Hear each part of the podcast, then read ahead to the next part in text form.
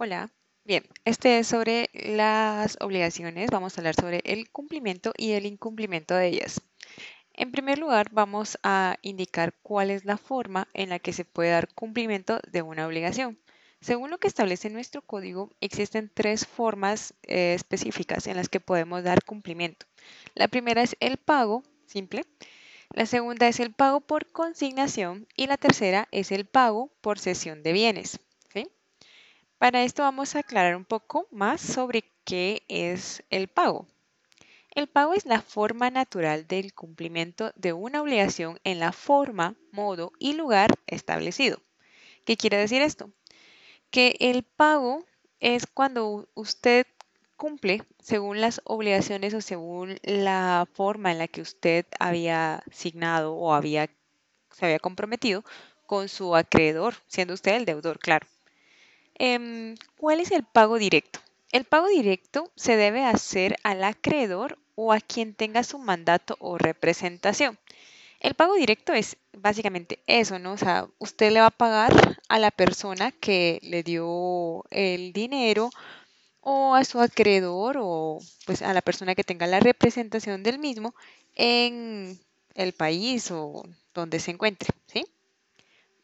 En nuestro código vamos a encontrar el pago, esto lo vemos en el capítulo cuarto, en donde indica el cumplimiento de las obligaciones.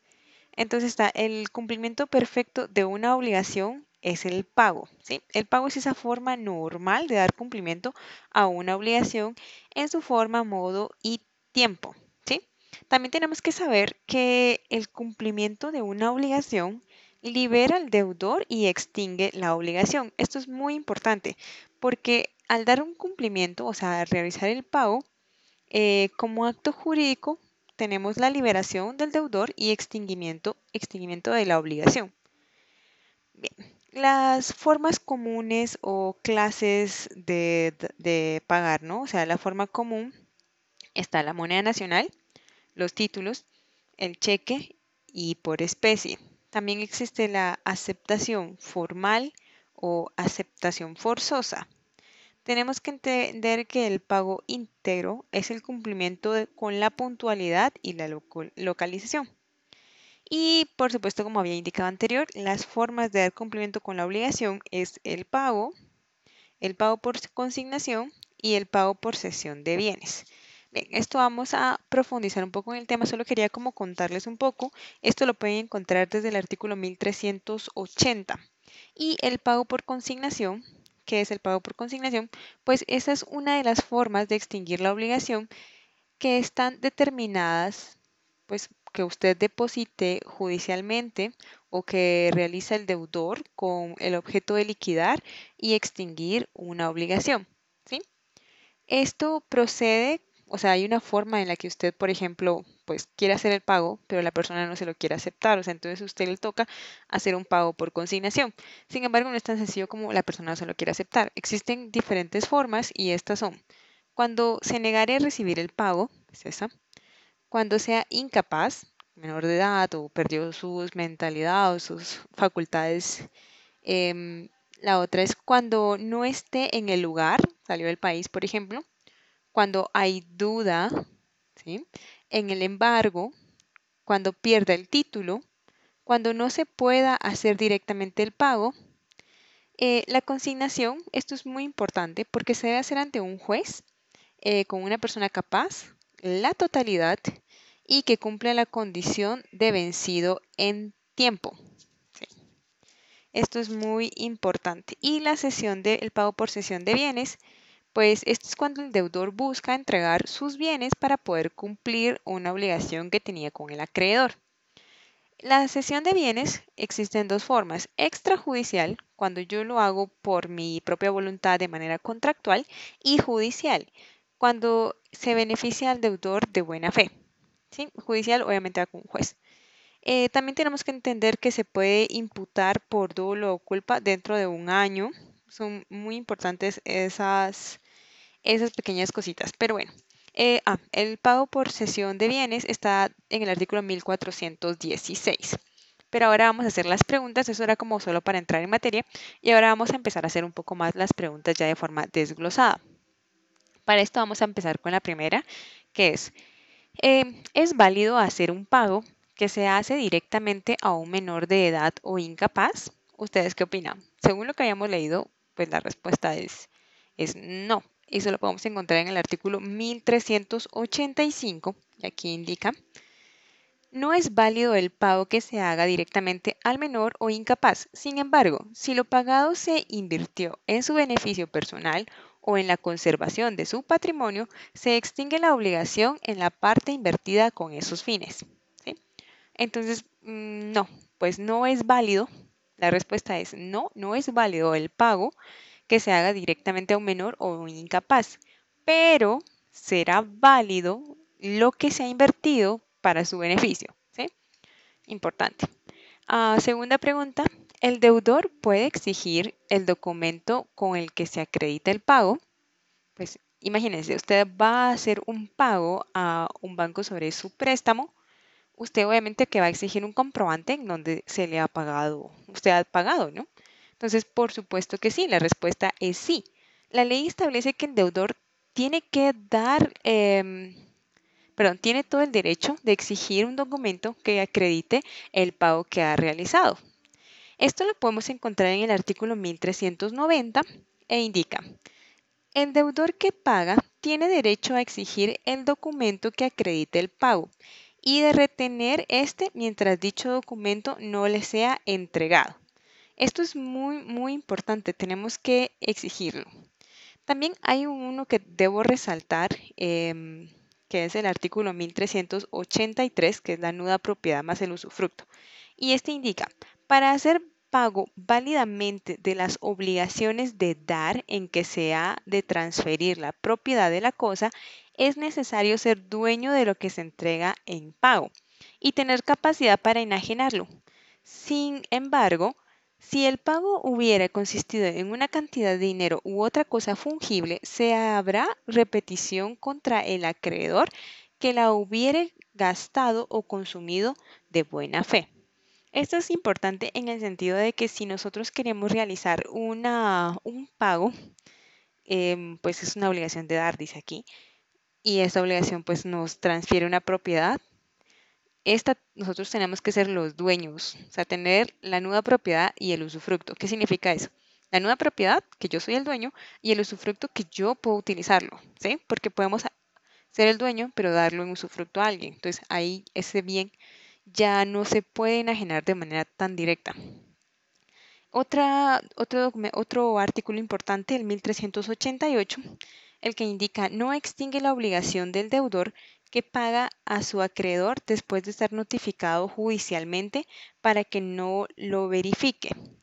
Esto es importantísimo. Imagínense que ustedes le deben a un banco y el banco llega a cobrarles y ustedes pues no, no lo pagan, ¿no? Y luego pues ya les llaman una llamada de que van a ser pasado al departamento jurídico. No sé si alguien ha tenido esas llamadas. bueno, luego de eso, em, pues ellos sí lo pasan al departamento jurídico y en el departamento jurídico a veces ya no le llaman a usted para indicarle que, que su deuda está en el departamento jurídico, sino que simplemente inicia un proceso. En ese proceso, obviamente que es una, una demanda por medio de un juicio, y esta pues lleva su primer memorial al juzgado y el juzgado pues certifica y con ese documento de certificación extiende para que se notifiquen. Después de esa notificación, usted va corriendo y va y paga. Eso ya no es válido. No es válido después de estar notificado. Es muy importante ese artículo también. Eh, otro artículo importante, el 1393, que es el pago hecho al tenedor de un título al portador extingue la deuda. Estos artículos que están aquí, cuidado, porque ya no hay títulos al portador. O sea, no, no estudie eso porque ya no hay. El 1393. Y el 1394 que indica el pago hecho por medio de un cheque queda sujeto a la condición con la que éste se haga efectivo a su presentación. Este cheque es bien importante porque si usted paga un cheque sin fondos, em, usted incluso puede ir a la cárcel por estar por, mediante cheque. Entonces es una cosa muy importante que tenemos que, considerar. Em, veamos cuáles son las siguientes preguntas. Em, bien, otra pregunta. ¿Cuáles son las modalidades de pago que existen según el código. Bien, según el código vamos a, encontrar en, esta parte de pago eh, tres. La primera es el cheque, que está en el 1394, que acabamos de leer.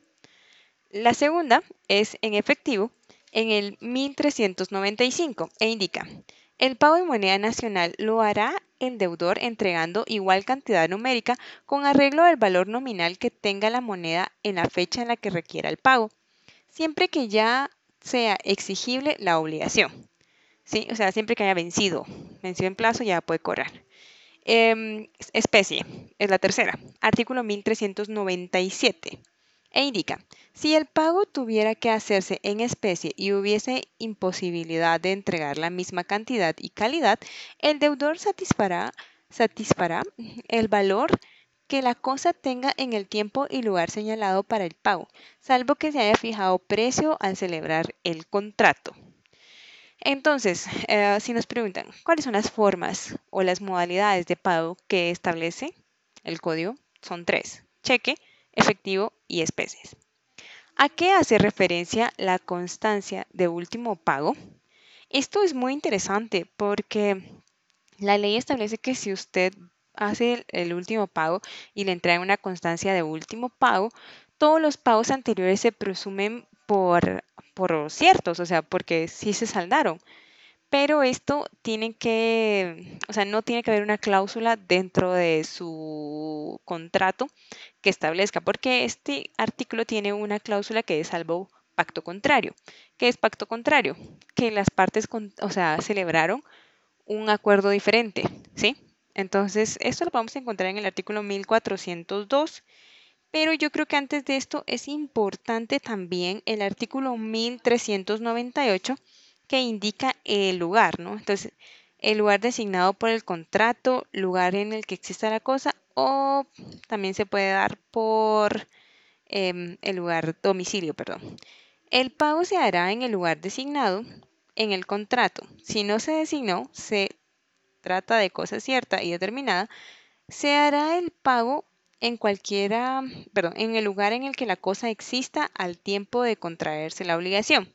En cualquiera de otro caso, el pago debe hacerse en el domicilio del deudor al tiempo de exigirse la obligación. Entonces, esto es muy importante. ¿Por qué? Porque si nos preguntan en qué lugar se debe realizar el pago, tenemos que tener en consideración tres lugares que la ley establece, claro, no nos estamos inventando. El primero es según lo que estableció el contrato. El segundo es donde exista la cosa. Y el tercero, el domicilio eh, en el que se haya pues indicado, ¿no? Bien. sí, la siguiente pregunta es, ¿a qué hace referencia la constancia? Bueno, esa ya la había leído, perdón. ¿Se puede pactar una obligación en dólares? Em, buena pregunta. Esta pregunta la hacen en el, en el privado. Y la respuesta es sí.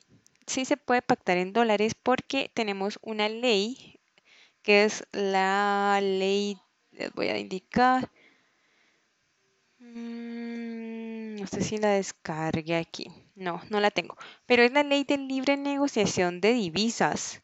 Esta ley establece en el artículo 1 que cualquier persona en Guatemala, en el territorio de Guatemala, es libre de aceptar una negociación en divisas. ¿Qué significa divisas? Divisas engloba todo lo que tiene que ver con tipos de cambio, con monedas extranjeras, etc. Bien. ¿Qué pasa si el cheque que presentó o cobró no tiene fondos? Ahí es donde les digo que tenemos que tener muchísimo cuidado con lo del cheque. Porque la ley establece que hay que hacer, hay que hacer un protesto de cheque Luego de hacer el protesto, se decide si la acción, pues hay que hacer una acción cambiaria o bien promover la acción penal por estafa mediante cheque que la podemos encontrar en el artículo 268 del Código Penal. Esto de protestarlo lo hace automáticamente ahora em, pues los bancos. Entonces los bancos hacen ese protesto, digámoslo así. Yo les voy a, les voy a, bueno, en la ley de bancos está, pero tal vez lo encuentro y se los pongo por aquí en el segundo, en el libro 2 cuando hablemos del cheque. En el libro 5, parte 2, perdón, cuando hablemos del cheque. Bien. El deudor de diversas obligaciones a favor del mismo acreedor que hace un pago, pero no imputa a qué obligación lo hace, ¿a cuál se le imputa el pago? Bien, esta pregunta quiere decir que si usted debe a, por ejemplo, Electra, cinco electrodomésticos, ¿no? Usted compró una tele, compró una lavadora, una secadora, una refrigeradora y un equipo de sonido. Pero usted pues va y hace un pago a, a esta sucursal y no especifica para cuál de las cinco obligaciones usted hizo el pago. Entonces ellos le tienen que hacer, según lo que establece el artículo 1406 del Código Civil, a la de plazo vencido. Si hay varias de plazo vencido, a la más onerosa. Si son de igual naturaleza, a la más antigua. Y si son todas iguales, de manera proporcional. ¿sí? O sea que si usted va y paga, por ejemplo, y no especifica, el, dinero se va, pues para la que es primero, a la que es el plazo vencido. Si ya todas vencieron, a la que es más onerosa, la que cuesta más. Pero si todas son de la misma naturaleza, entonces buscan la más antigua. Si todas son de la misma fecha, entonces de manera proporcional, se mitad, mitad, pues parte para cada uno. ¿Cuál es el pago por consignación? Bien, esto habíamos explicado antes, pero vamos a repasar de forma un poco más específica. El pago por consignación es la forma anormal de cumplir con una obligación. Cuando el acreedor no quiere, no puede o no se encuentra en el lugar del pago, por lo que se deposita la suma o cosa ante un juez competente. Esto es muy importante porque nadie, nadie va a pedir en el contrato que se haga un pago por consignación. ¿Por qué? Porque si usted celebra un contrato, es entre dos partes, no, no tiene nada que ver un juez. Entonces, obviamente, si la persona, pues como ya habíamos indicado, no está en el país o no puede, se hace mediante un juez. ¿Cómo se tramita el pago por consignación? Esto se tramita por medio de un incidente. En el artículo 568 del Código Procesal Civil y Mercantil. El artículo 568 indica, es el capítulo segundo y el título es consignación. Cuando el pago por consignación, según la ley, el juez mandará a extender recibo de la cosa consignada y ordenará inmediatamente su depósito en la Tesorería de Fondos de Justicia o en el Banco de Guatemala, sus sucursales o agencias, según el caso. La petición se tramitará en forma de incidente. Esto es muy importante. ¿De qué forma se tramita el pago por consignación? Es por medio de incidente, artículo 568. ¿Cuándo procede la consignación? Em, pues esto ya lo habíamos indicado, pero lo vamos a repetir. En el artículo 1409, vamos a leerlo. Y aquí establece ocho formas. El artículo 509 indica, la consignación procede. Primero, cuando el acreedor se negare a recibir la cantidad o cosa que se le debe. Segundo, cuando el acreedor fuere incapaz de recibir el pago y careciere de representación legal. Tercero, cuando el acreedor no se encuentre en el lugar en el que debe hacerse el pago y no tuviere en dicho lugar apoderado conocido. Cuarto, cuando fuere dudoso el derecho del acreedor y concurrieran otras personas a exigir el pago o cuando el acreedor fuera desconocido. Quinto, cuando la deuda fuere embargada o retenida en poder del deudor y éste quisiere exonerarse del depósito. Sexto, cuando se hubiere perdido el título de la deuda. Séptimo, cuando el rematario o adjuditario de bienes grabados quiera remitirlos en una carga que pesan sobre ellos. Y ocho, cuando, perdón, en cualquier otro caso en el que el deudor no pueda hacer directamente el pago válido. De estos, pues yo no creo que tengamos que aprendernos todos, o sea, al final, pues la ley está ahí para que la podamos consultar, pero podemos tomar unos pequeños. Primero podemos pensar que es cuando el acreedor se negara a recibir la cantidad de la cosa. Nada más lógica. La segunda, cuando el acreedor fuera incapaz de recibir el pago careciera de representación legal. Tercera, cuando el acreedor se encuentra fuera del lugar y pues no se sabe dónde debe hacerse el pago. ¿sí? También cuando exista duda, que yo creo que es bastante interesante porque es, pues existen dos personas que quieren cobrar, etc. Cuando se perdió el título, creo que ahí vamos, pues em, se nos va a ir quedando. Ok, siguiente. ¿Cuáles son los requisitos para la consignación produzca efecto? Primero, que se haga ante un juez competente. Segundo, que se haga por persona capaz o hábil de verificar el pago. Tercero, que comprenda la totalidad de la deuda líquida y exigible. Y cuarto, que éste cumpla la condición de deuda, pues si la deuda condicionada o venciera en el plazo a favor del acreedor. ¿Qué es el pago por cesión de bienes? El pago por cesión de bienes es otra forma anormal de cumplir la obligación porque el deudor se encuentra imposibilitado de continuar sus negociaciones o de pagar sus deudas. Por lo tanto, cede sus bienes a sus acreedores. ¿Cómo puede ser la cesión de bienes? La cesión de bienes puede ser extrajudicial por medio de un contrato y judicial cuando el beneficio que se concede del deudor de buena fe que por incidentes inevitables o por causa de no le fueren ser imputadas, suspende el pago de sus deudas y es eminentemente en riesgo de suspenderlas. Bien, esto es todo sobre el cumplimiento de las obligaciones. Ahora vamos a hablar sobre el incumplimiento de las obligaciones. Bien, empecemos con el incumplimiento de las obligaciones. ¿Cuáles son las formas en las que se puede dar incumplimiento en las obligaciones? Según lo que establece el Código Civil, existen tres formas. La primera es la culpa, la segunda es la mora y la tercera es los daños y perjuicios. Bien, esto nos lleva a preguntarnos, pues, qué significa cada una de ellas, ¿no? ¿Qué significa la culpa, la mora y los daños y perjuicios? Empecemos con la culpa. La culpa es la forma de incumplir una obligación imputable al deudor donde se estima que el deudor ha incumplido por ignorancia, impericia o negligencia. Esto nos lleva a preguntarnos qué significa ignorancia, impericia e imprudencia. La ignorancia es el falso, el la falta de conocimiento. Eso es. La impericia es la falta de habilidad o preparación para resolver una situación. Y la imprudencia es la falta del debido cuidado. Entonces la ignorancia, pues falta de conocimiento. La impericia es la falta de habilidad o preparación. Esto ya, impericia más que todo son los profesionales o técnico profesionales que, eh, por ejemplo, hace poco estaba escuchando algo del INSIBUME, que tiene contratado a personas que no tienen ni una sola idea de lo que es el clima, los fenómenos naturales. Una chica era bachiller, algo así.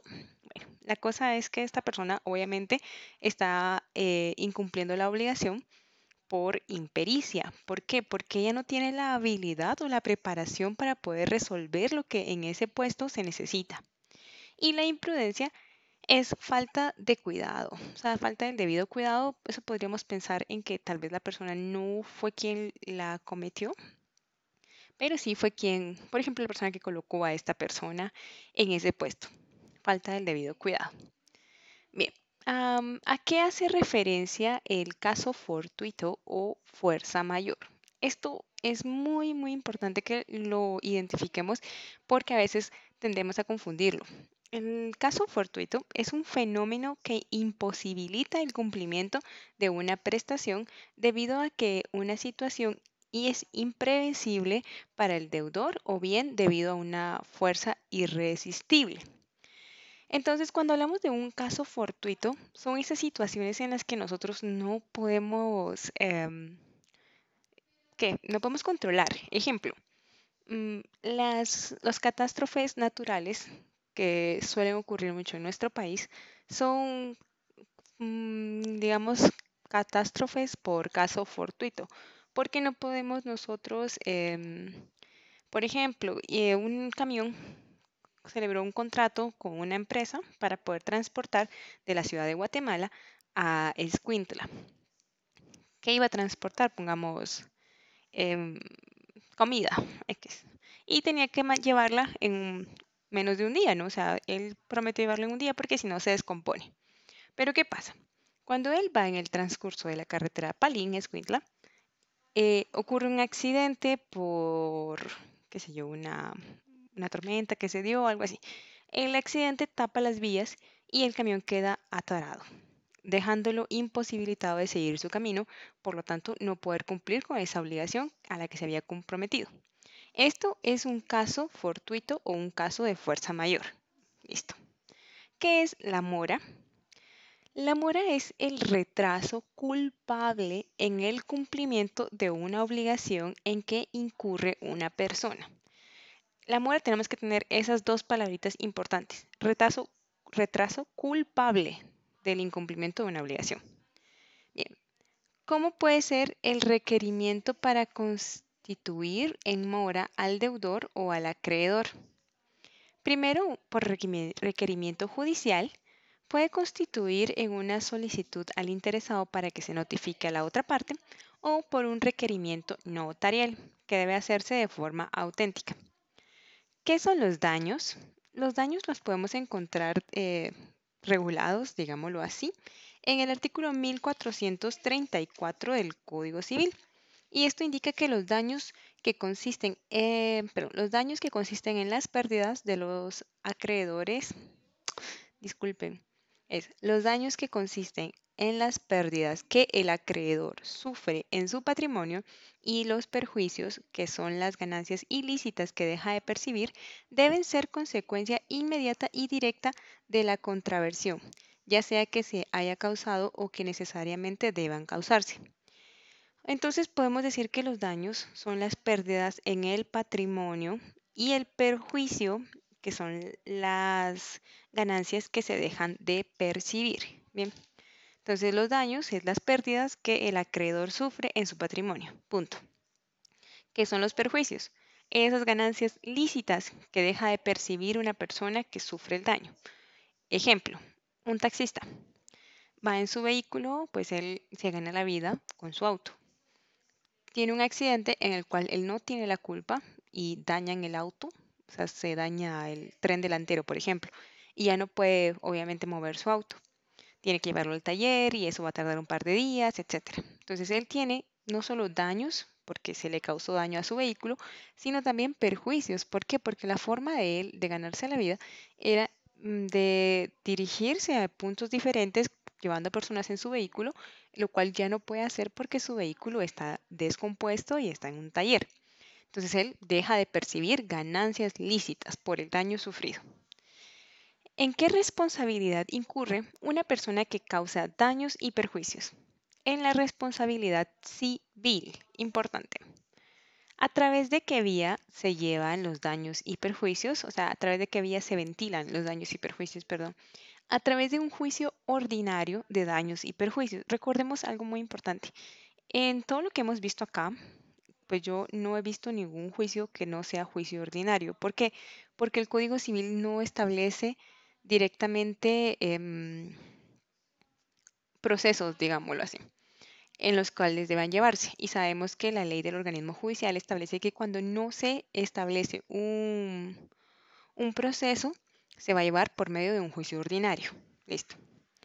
Em, ¿Cuándo prescribe la acción para pedir el rep la reparación de daños y perjuicios, según el artículo 1673 del Código Civil, tiene un año contado desde el día en el que se causó el daño o en el que se ofendió, o, perdón, en el que ofendido tuvo conocimiento del mismo, así como quien lo produjo, ¿sí? Un año.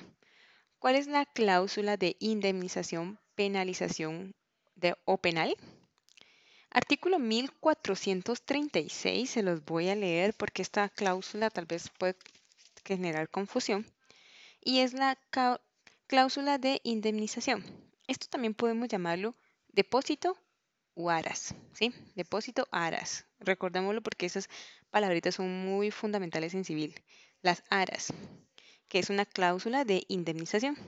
Las partes pueden fijar anticipadamente una cantidad que deberá pagar el que deje de cumplir la obligación o no la cumpla de la manera convenida o retarde su cumplimiento, lo cual en tales casos compensará los daños y perjuicios. Bien, esto mucha es muy importante porque en los contratos eh, civiles, más que todo en los contratos civil mercantil, podría pensar yo, mm, pues eso no existe, no, mejor sí, sí, contratos mercantiles eh, de sociedades con sociedades o sociedades con individuales, siempre, la mayoría de veces, va a haber un pago de aras. Y si ustedes, imagínense, les preguntan como, ¿y se va a hacer alguna cláusula de aras? Y ustedes no tienen ni idea qué significa aras y que piensan que es como lo de la lotería, pues ahí ya la cagaron. La cláusula de indemnización también se llama las aras y entonces es bien importante, es una cosita muy pequeña, pero es bien importante. Ok, eh, pues eso sí, ¿qué significa esta cláusula de indemnización, penalización o penal? Pues esta cláusula es la que obliga a, las partes que se comprometen a pagar cuando hayan incumplido con la obligación o no la cumplan de la forma en la que han convenido o tardaran en cumplirla. Bien, eh, pues entonces si nos preguntan qué son las aras, ya sabemos qué responder. Las aras son los bienes que se depositan en garantía del cumplimiento de una obligación. Eso también lo podemos encontrar en la ley Artículo 1442 indica, las aras dadas en garantía del cumplimiento de una obligación constituyen el equivalente a los daños y perjuicios provenientes de la inejecución, siempre que mediante la culpa, y si el incumplimiento procediere de quien las recibió, éste deberá restituir el doble de lo que hubiera recibido. Y pues esto es todo con respecto al incumplimiento. El próximo viene sobre la transmisión de las obligaciones. Hasta luego.